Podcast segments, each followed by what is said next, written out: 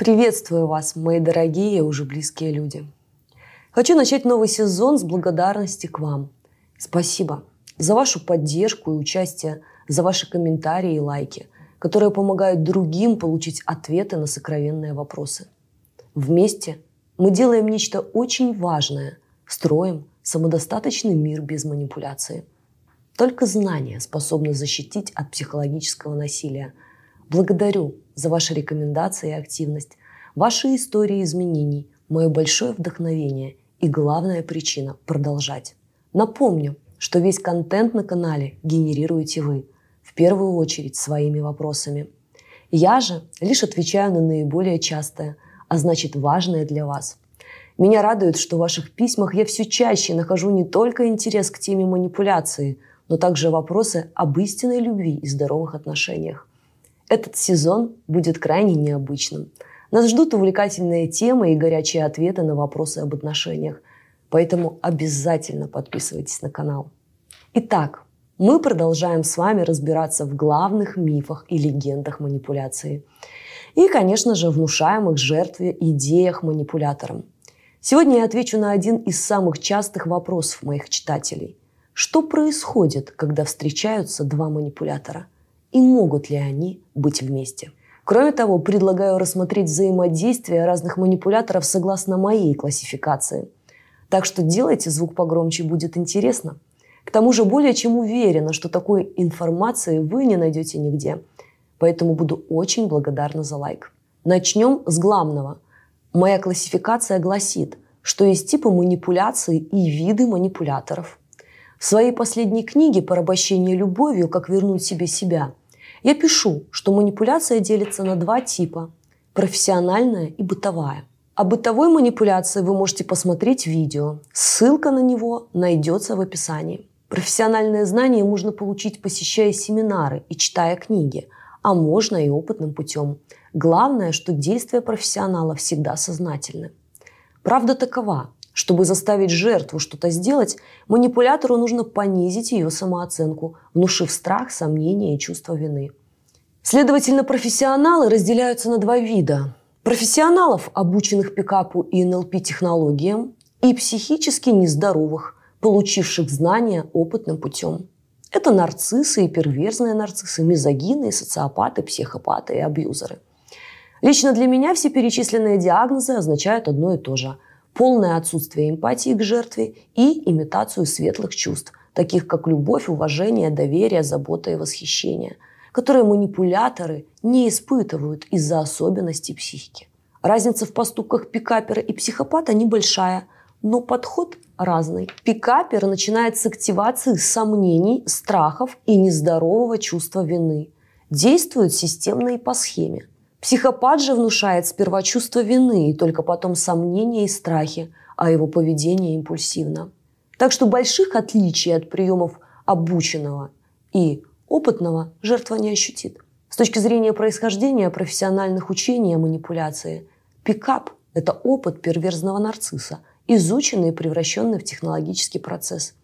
Поэтому, по большому счету, профессиональное знание – это опыт психически нездоровых. Отвечу на самый главный вопрос. Могут ли два манипулятора быть вместе? Однозначно нет. Но длительность этих отношений зависит от видов манипуляторов, которые вошли в счастливый союз. Наиболее часто я наблюдаю классику последствий курсов под обобщенным названием «Как быть стервой». Большинство женщин, прошедших подобные тренинги, обучаются азам женского пикапа. Будь стервой, независимой и непредсказуемой, и непременно показывай, что за тобой бегает толпа воздыхателей.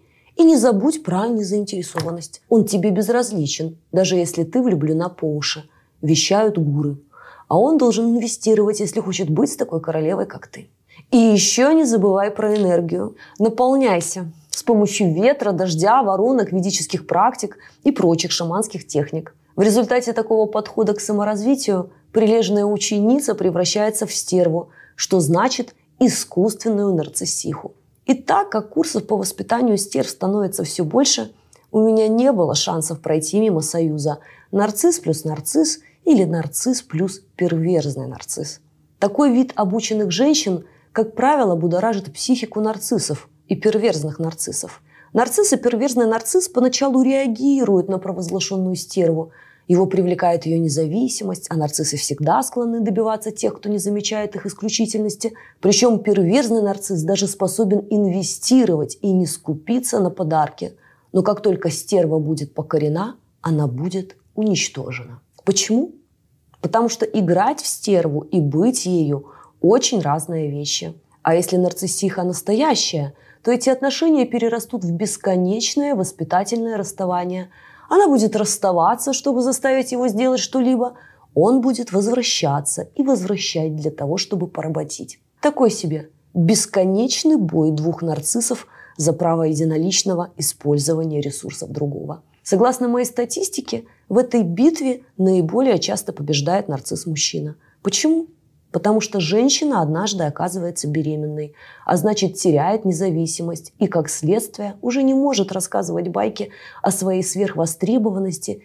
И здесь нарцисс отыгрывается по полной. История про то, как стерв бросают беременными на втором триместре, оставляют без документов в других странах, выгоняют на улицу без финансовой помощи и многое другое в моей копилке не счесть. К слову, такой же финал отношений получают союзы пикапер и нарциссиха, а также пикаперша и нарцисс. Как вы заметили, в моих видео вы не найдете рекламных интеграций, но вы всегда можете поддержать канал, перейдя по ссылке под этим видео и получить взамен подарок от канала. Еще интересная вариация – перверзный нарцисс и перверзная нарциссиха. Такой союз часто начинается в лучших традициях голливудской истории любви и заканчивается ярой ненавистью друг к другу. Почему? Потому что оба перверза в начале отношений находятся в максимальной подстройке и ложном восхищении, и, соответственно, по окончанию конфетно-букетного жаждут получить ресурс партнера, а свой отдавать не собираются. И тут, как говорится, нашла коса на камень. Рассмотрим третий вид союза – нарциссиха и мизогин. Напомню, что в роли мизогина, согласно классической трактовке этого термина, выступает исключительно мужчина – Мизогин – это женоненавистник, который ненавидит женщин за сам факт их существования. Причин этому может быть множество. Если хотите, могу записать об этом видео. Обязательно напишите об этом в комментариях, чтобы я могла понять, насколько вам интересна такая тема. Вернемся к союзу нарциссиха и мизогин. Нарциссиха, стремящаяся к бесконечным хвалебным одам и постоянному удобрению всяческими подарками. Она же цветок прекрасный и мизогин, который испытывает удовольствие от унижения женщины и часто имеет садистские наклонности в сексе. Парочка крайне интересная. Повержена в большинстве случаев здесь будет нарциссиха. Длительность союза зависит исключительно от ресурса, которым она может заинтересовать мизогина. Потому что наиболее часто мизогин вступает в отношения с женщиной исключительно из-за выгоды. Как вы знаете, она может быть разной. Продвижение в карьере, популярность, деньги и влияние.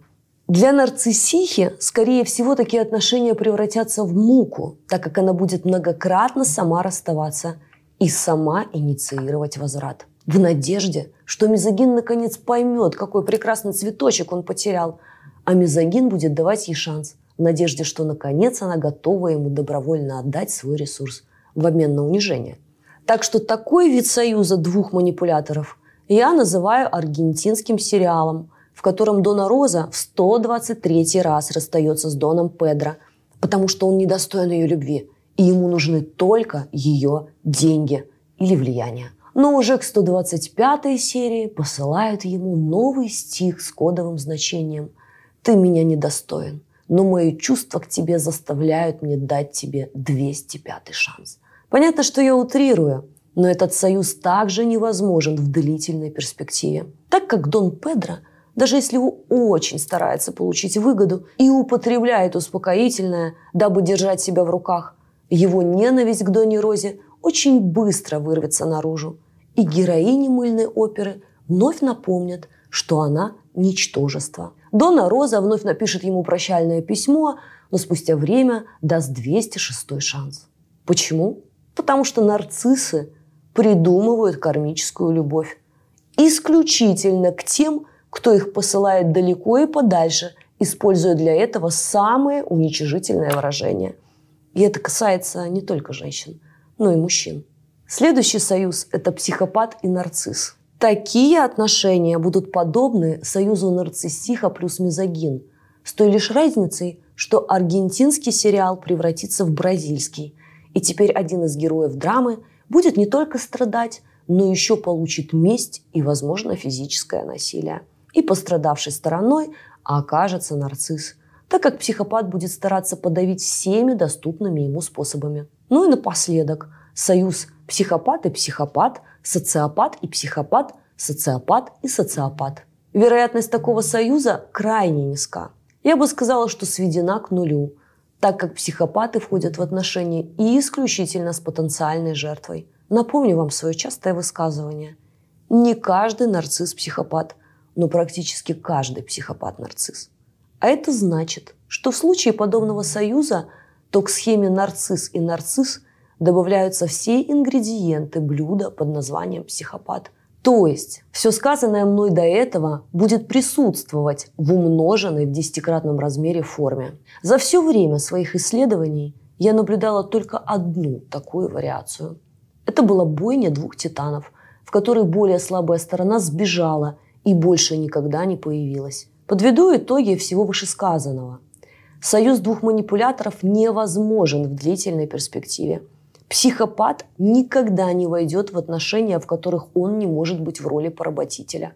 Нарцисс может попытаться исключительно из интереса покорить, но спустя время все равно выйдет из таких отношений. Длительность и сценарий подобных взаимодействий зависит только от вида манипулятора и выгоды, которая привлекает каждого из них. Напомню, в моих видео вы не найдете рекламы, но вы можете поблагодарить канал, перейдя по ссылке. Благодарю за ваши комментарии и лайки. Обязательно подпишитесь на канал, так как в следующий раз мы подробно рассмотрим тему. Я манипулятор. Что с этим делать?